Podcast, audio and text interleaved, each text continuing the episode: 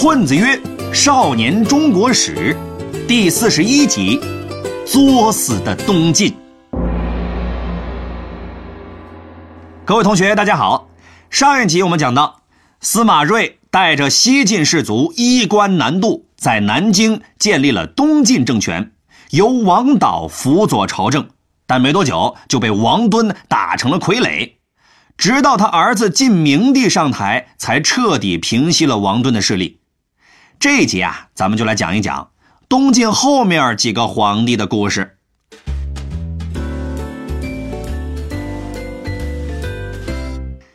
话说晋明帝这个皇帝啊，还是不错的，不仅平息了王敦之乱，和士族们的关系呢，也搞得很融洽。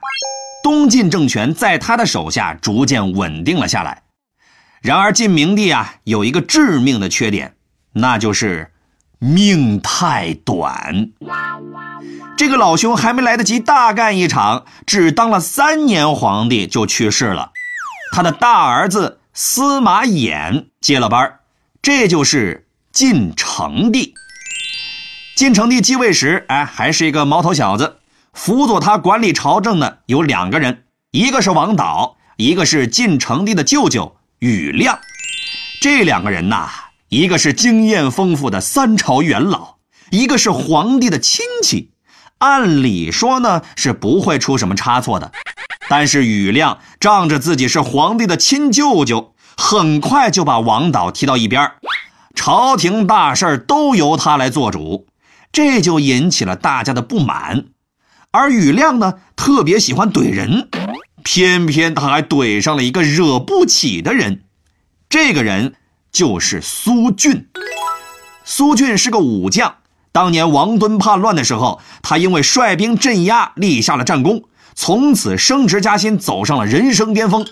他呀是平民出身，不拼爹不拼妈，靠着自己的本事当上了将军，整个人呢就有点飘了，不把朝廷放在眼里。时间一久，就被雨亮盯上了。为了削弱苏峻对朝廷的威胁。宇亮啊，给他安排了一个农业部长的职位，想要把他撸下来。结果这一招当时就被识破了。苏俊心想：哼，我一个舞刀弄枪的去搞农业，这明显专业不对口啊！你不就是想夺我的兵权吗？那就别怪我先下手为强了。于是。苏峻打着讨伐宇亮的旗号，率军杀向了都城南京。晋成帝啊，可不像他老爹那么精干，派出去的兵呢，根本挡不住苏峻。结果，都城又一次被叛军攻破。晋成帝没学成老爹，倒学成了爷爷，被苏峻挟持成为了傀儡。不过呀，苏峻没能抓住宇亮。宇亮这个当舅舅的脚底抹油，早就逃离了中央。他到地方上召集兵马，出兵讨伐叛军。在几路兵马的夹击下，最后啊，苏峻的皇帝梦没做成，自己也领了便当了。苏峻之乱结束后，东晋朝廷重新稳定了下来，又经历了几个皇帝。而在这段时间里呢，东晋开始了一项振奋人心的事业——北伐。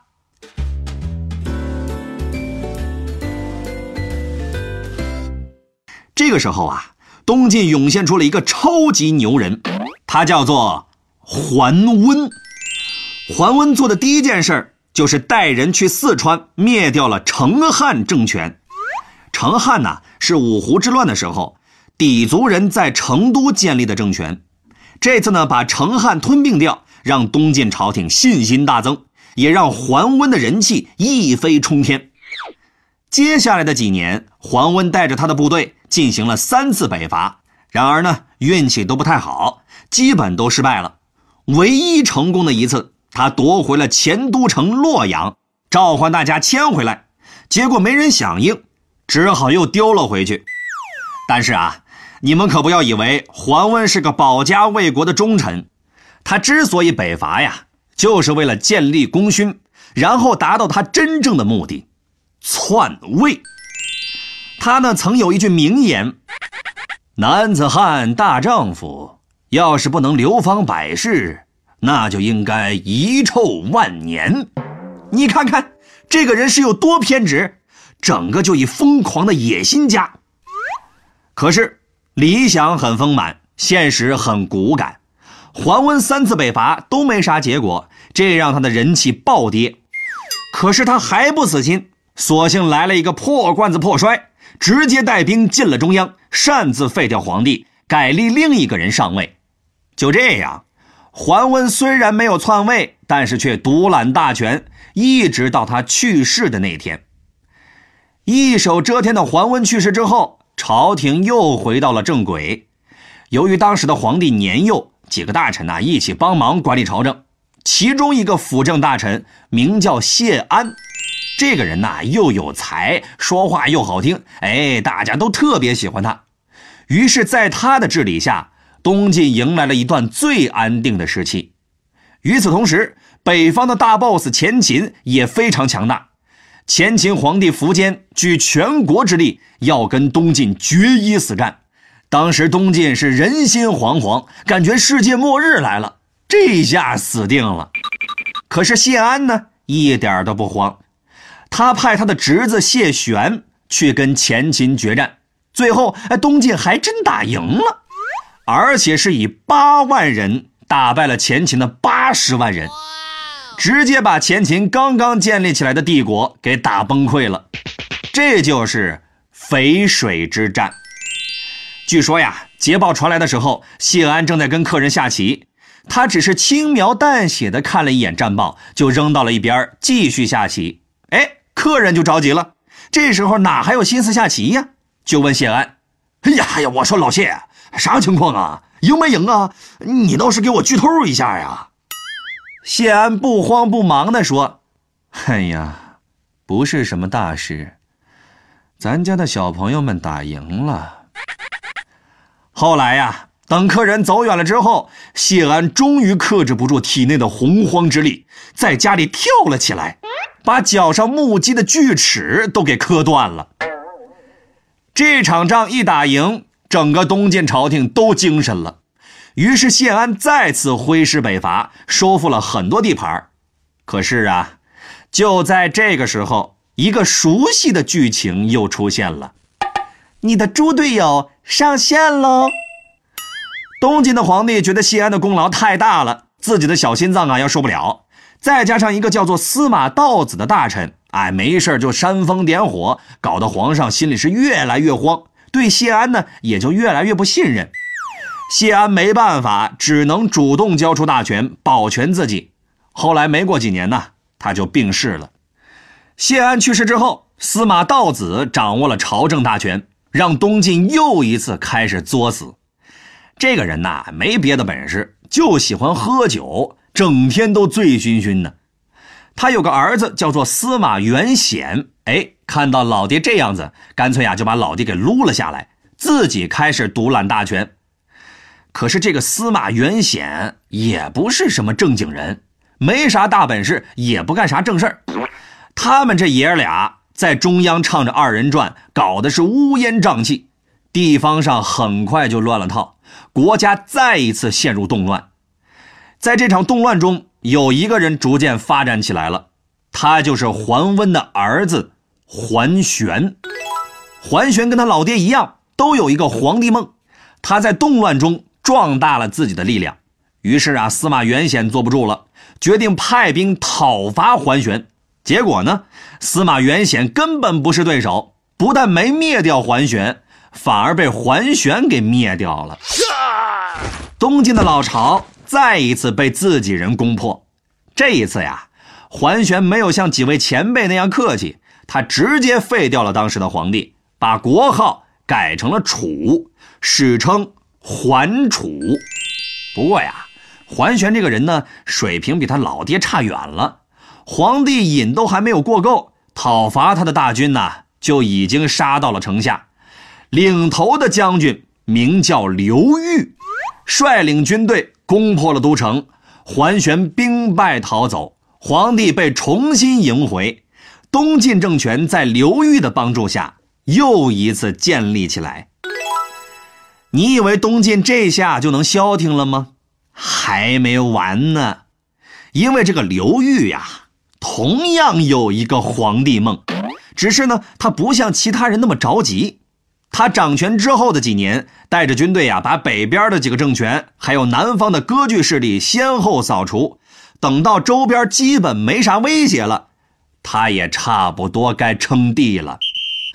可是，他有个担心，那就是当时流传着一个说法。叫做昌明之后尚有二帝，昌明啊，指的是东晋的第九个皇帝晋孝武帝。那么整句话的意思呢，就是说，在晋孝武帝之后，东晋还能出两个皇帝，也就是怎么也得有十一个皇帝才能亡国。可是现在的皇帝呢，只是东晋的第十个皇帝。哎呀，这可咋办呢？直接篡位的话，哎，心里总有点打鼓。可是这种小问题对于机智的刘裕来说呀，也不算是什么难事儿，不就是少一个吗？我手动凑上去一个不就得了吗？凑单这种事儿，一千多年以前呀，刘裕就干过了。于是刘裕杀了东晋的第十个皇帝，然后另立了一个，让这个直接传位给自己。这样一来，不就两全其美了吗？就这样，刘裕接受了禅让，正式称帝，把国号改成了宋，史称刘宋。至此，在风雨飘摇中苟活一百多年的东晋王朝正式灭亡。刘宋政权建立起来，与北方的北魏政权开始了南北对峙。接下来的一百多年呐。南方和北方接连有新的政权建立，并不断维持着对峙的局面，我们就把这段时期称作南北朝。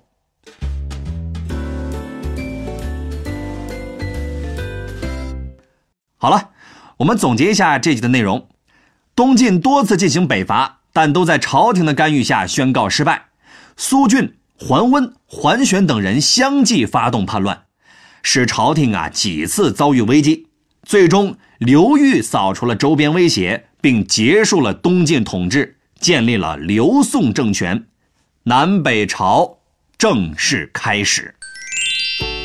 好了，这一集呢咱们就讲到这儿。如果大家还是没有听够啊，没关系，我们还制作了生动有趣的漫画图文，帮助大家总结和理解本节课的内容，就在下方的全文阅读里。不管是课前预习还是课后复习都有帮助，推荐大家看一看。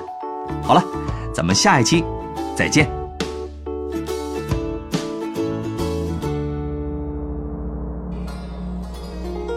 尧舜禹夏商周，春秋战国大乱斗，一个秦，两个汉，三国英雄点个赞，东西晋，南北朝。风流奇葩乐逍遥，隋姓杨，唐姓李，宋辽金夏在一起。元明清，帝王丸，皇上丢了金饭碗。混子哥，每周见，中华上下五千年。